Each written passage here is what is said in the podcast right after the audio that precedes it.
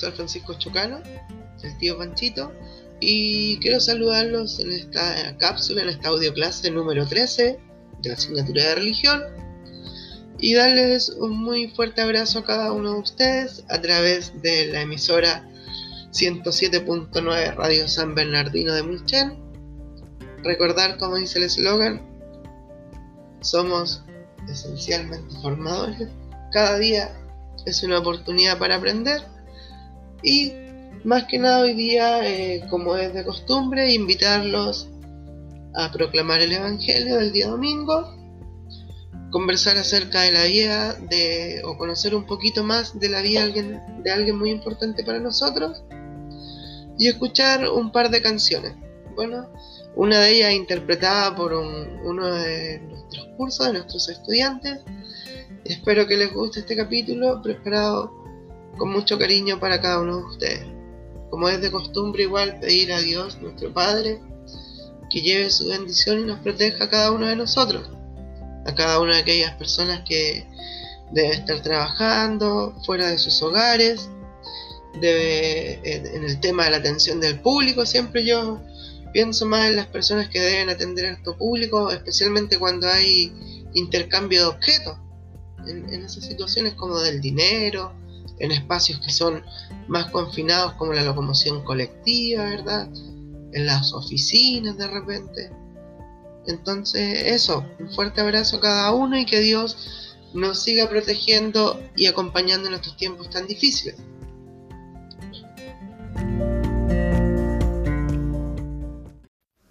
Nos disponemos para escuchar el Santo Evangelio. Iniciamos con la señal de la cruz. Por la señal de la Santa Cruz de nuestros enemigos, líbranos, Señor Dios nuestro, en el nombre del Padre, del Hijo, Espíritu Santo. Amén.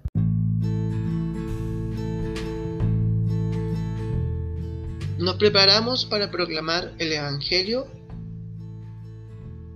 del día domingo 26 de julio, el cual corresponde a vende todo lo que posees y compra el campo. Evangelio de nuestro Señor Jesucristo según San Mateo, capítulo 13, versículo 44 al 52. Jesús dijo a la multitud, El reino de los cielos se parece a un tesoro escondido en un campo.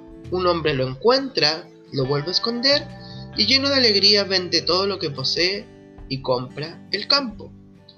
El reino de los cielos también se parece a un negociante que se dedica a buscar perlas finas y al encontrar una de gran valor, fue a vender todo lo que tenía y la compró. El reino de los cielos se parece también a una red que se echa al mar y recoge toda clase de peces. Cuando está llena, los pescadores la sacan a la orilla y sentándose, recogen lo bueno en canasta y tiran lo que no sirve. Así sucederá al fin del mundo. Vendrán los ángeles y separarán a los malos de entre los justos, para arrojarlos en el horno ardiente. Allí habrá llanto y rechinar de dientes. ¿Comprendieron esto? Sí, le respondieron. Entonces agregó, todo escriba convertido en discípulos del reino de Dios se parece a un dueño de casa que saca de su reserva lo nuevo y lo viejo.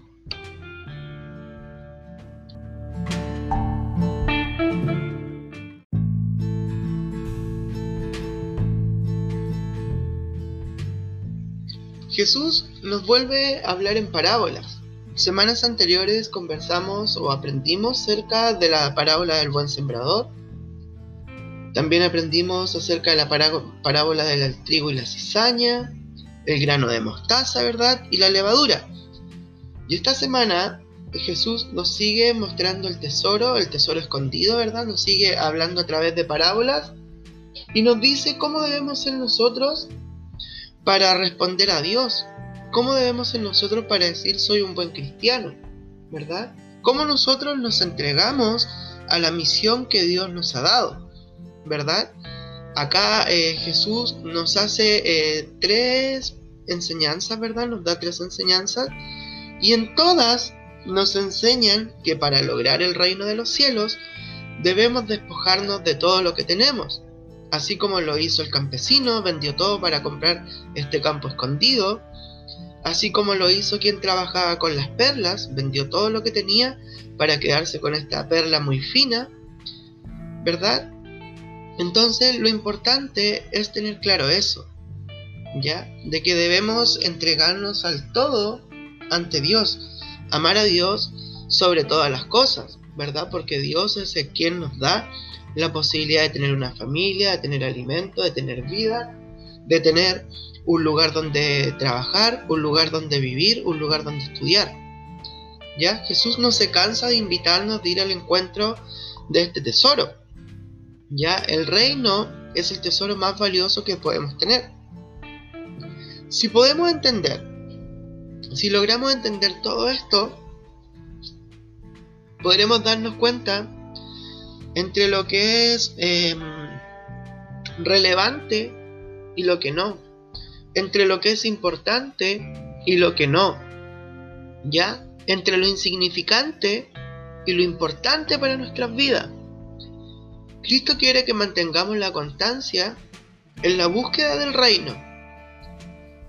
El que mantiene fielmente la perseverancia siempre lo encuentra. Pero no debemos quedarnos solo con el encuentro y decir, ah, yo ya encontré a Dios, ya encontré a Jesús, ¿verdad? Voy, estoy clarito con eso, yo no, no me sigo esforzando. No. También debemos vivirlo, ya mediante la oración, mediante nuestras acciones, mediante nuestra forma de ser. Debemos testimoniarlo, ya y donde las personas que eh, tal vez nos pueden decir, ay, tú que andas hablando de Dios. Amigo, mira, y tú, podemos comentar, podemos hacerle sentir de que Dios realmente está aquí con nosotros, ¿ya? Em, testimoniarlo, ¿cierto? Para que la alegría de haberlo hallado sea compartida, ¿ya? Entonces, si yo me doy cuenta, descubrí a Dios, compartirlo, ¿cierto? A mí esto, esto me ha generado una tremenda oportunidad. Eh, tanto personal como a nivel familiar. Cada día nosotros en nuestra casa estamos más y más eh, cercanos a lo que sería esto, tratar de, eh, ¿cómo lo digo? Despojarnos de nuestras cosas para poder encontrar el reino de los cielos. Ya ahora está mi chiquitito, ya de repente uno se sienta a almorzar y, nos ponemos a comer y de repente, gracias Jesús por la comida, le dice. Y ahí nos damos cuenta y nos acordamos de que debemos bendecir nuestros alimentos. Ya entonces nosotros debemos, aparte de encontrarlo, debemos ser em, como los discípulos de Jesús. Debemos ir em, aprendiendo, debemos ir tratando de acercarnos más y más a la vida que Jesús nos enseñó. ¿Ya? Así como lo hizo el, apóstol Pablo. Ya entonces ese es el llamado que nos hace este Evangelio. Por eso se llama vende todo lo que posee y compra el campo. Acá el campo es el reino de los cielos. No significa que yo voy a vender toda mi ropa, todas las cosas para poder comprar el reino de los cielos. No. Significa que nosotros debemos dar lo mejor de nosotros, dejar de lado las cosas negativas, para poder así lograr adquirir de cierta forma un pedacito en este reino de los cielos.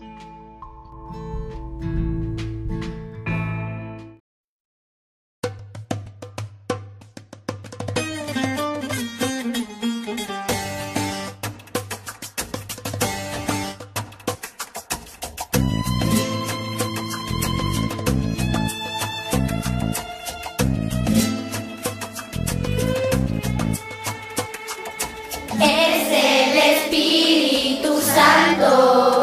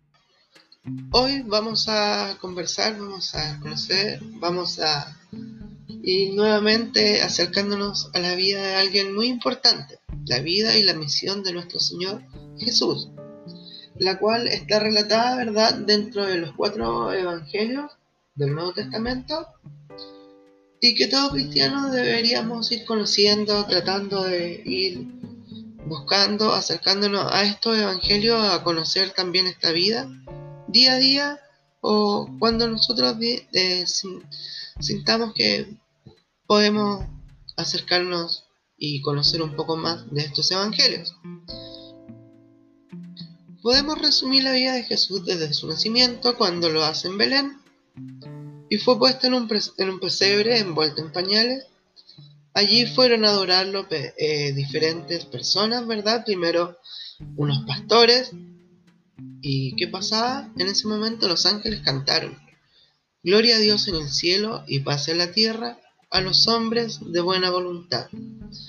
Después de esto fueron a adorarlo los reyes magos de Oriente, ¿verdad? Y así eh, se cumple el nacimiento, como lo decía la profecía, de Jesús.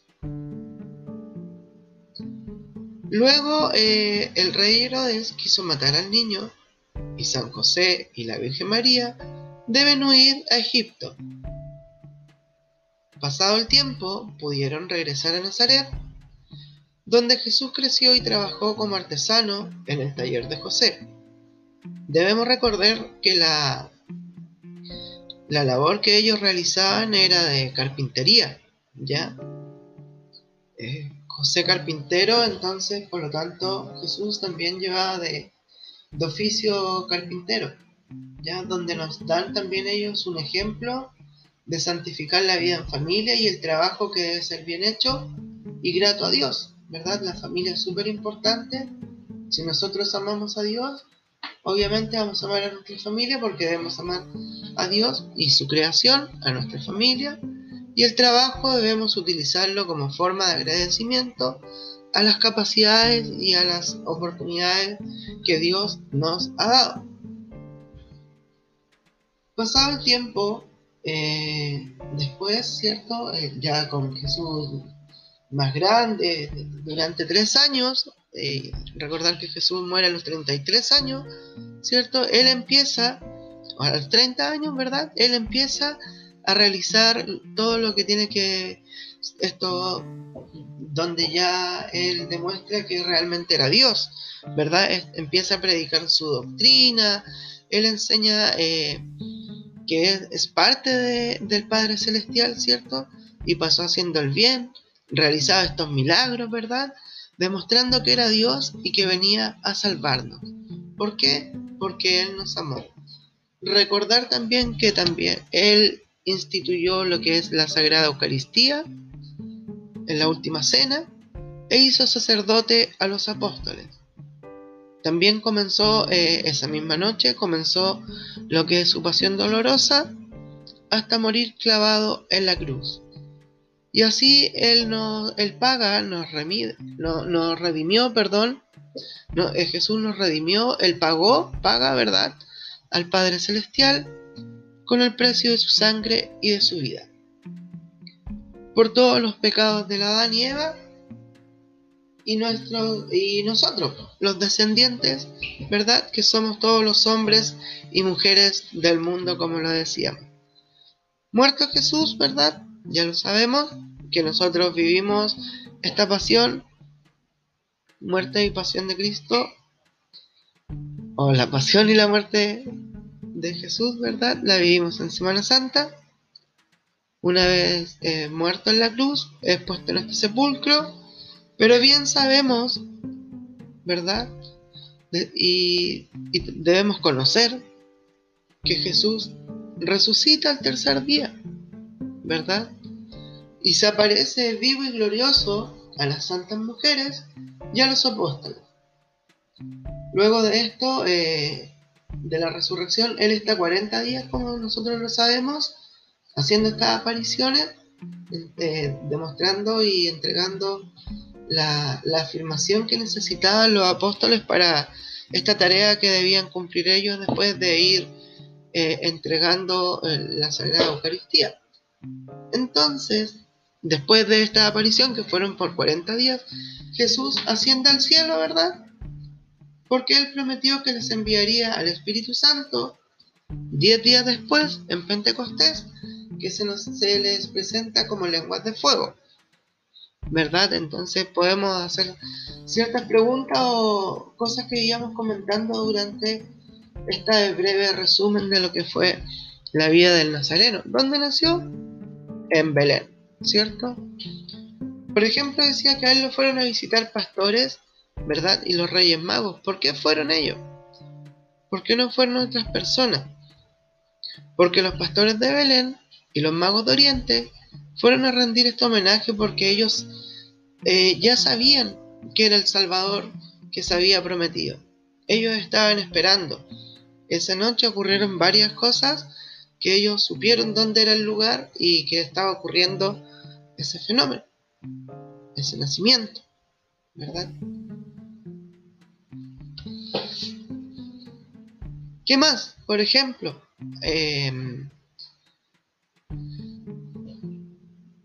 sabemos que en un momento José debe huir, ¿verdad? Junto a María a Egipto para evitar la muerte de, de Jesús. ¿Qué pasó? ¿Quién le avisó? ¿De dónde supo? Fue en los sueños que un ángel le dijo, levántate, coge al niño y a su madre y huye a Egipto, y estate allí hasta que yo te avise. ¿Ya? Entonces, de, de los sueños, José sabe que deben huir a Egipto. Ya vamos a ir avanzando para que no nos, ah, eh, no nos eh, dilatemos tanto el otro día. Hicimos, pues, me puse a conversar, eh, después me daba cuenta, chuta, ni siquiera les di tiempo de tomar un cafecito. Ya entonces, cosas como esa, o no podemos dejar de pasar en qué consistió la predicación de Jesús. La predicación del Señor Jesús, hecha en obra y palabra, consistió en establecer el reino de Dios, que es la iglesia, en dar a conocer la vida de Dios y nuestra filiación divina junto con su santa ley. Entonces Jesús, aparte de enseñarnos todo, darnos todos estos buenos ejemplos de vida, nos pide eso, que debemos también tener claro el reino de Dios y que debemos llevarlo eh, a partir de la santa ley. ¿Ya? Y, por ejemplo, siempre hablamos de los milagros. ¿Qué son los milagros? Son hechos que no se pueden explicar por las leyes naturales, ¿cierto? Sino solamente por el poder de Dios. ¿Ya? Entonces, sí, vamos a, como lo decía la otra vez, podemos abrir nuestro cuerpo y a través de la ciencia sabemos que estos son huesos, que están compuestos por tal y tal cosa, que la sangre cumple una función, que la sangre la otra, del otro color está contaminada, cosas así, a través de la ciencia lo podemos saber. Pero a mí no me pueden em, llevar a un, quirófano para saber cuánto amor tengo dentro de mí, cuánta tristeza tengo. Hay cosas que em, no las podemos, eh, no son palpables, no las podemos tocar, ¿verdad? Pero sí nosotros sabemos de su, de su divina existencia, el oxígeno. Bueno, ya hoy en día, efectivamente, a, través de la ciencia hasta las semillas las han podido multiplicar, ¿verdad? La ciencia está jugando a ser Dios, tal vez, no sé. Ya, pero eso, ¿verdad? Son, no pueden explicarse por las, por las leyes naturales, ¿ya?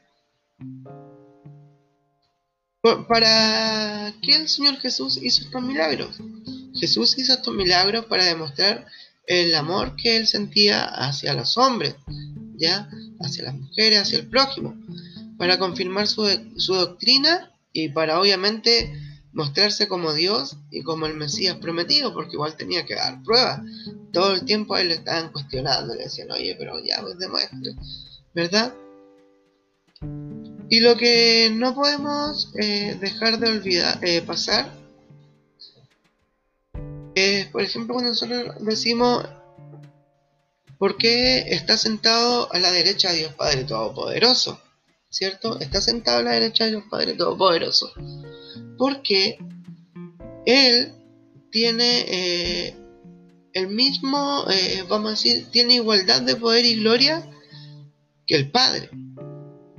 Y que en cuanto hombre, ¿cierto? Participa plenamente de este mismo poder y de esta misma gloria. ¿Ya? Entonces ahí un poco de lo que es Jesús para que sigamos conociendo más acerca de Él. Y como decía ahí, recordar ir revisando los evangelios. Y muchas gracias por escucharnos.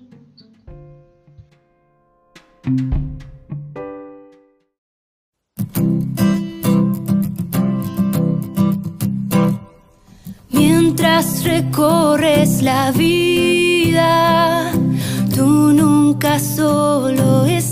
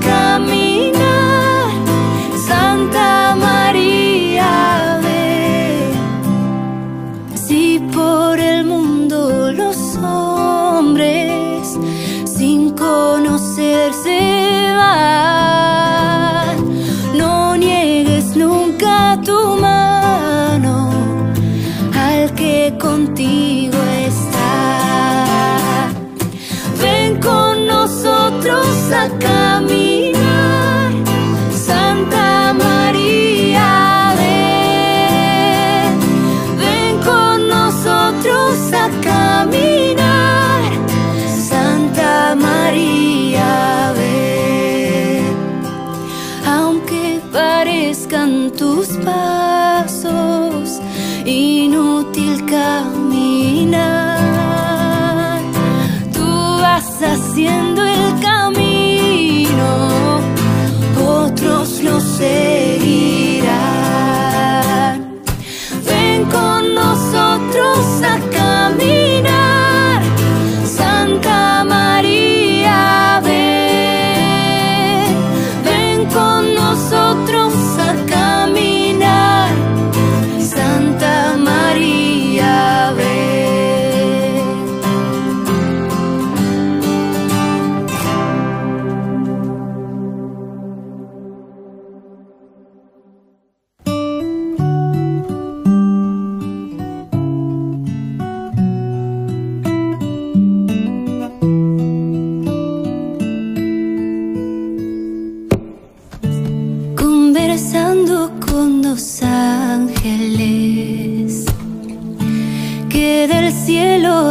cielo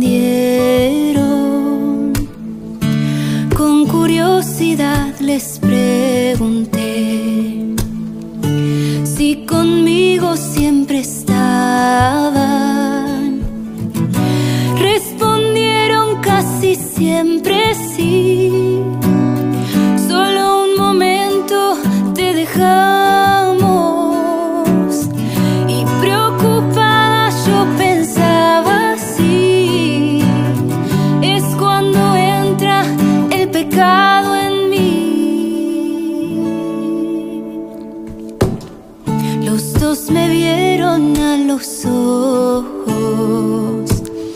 me respondieron diciendo que no. Y dibujando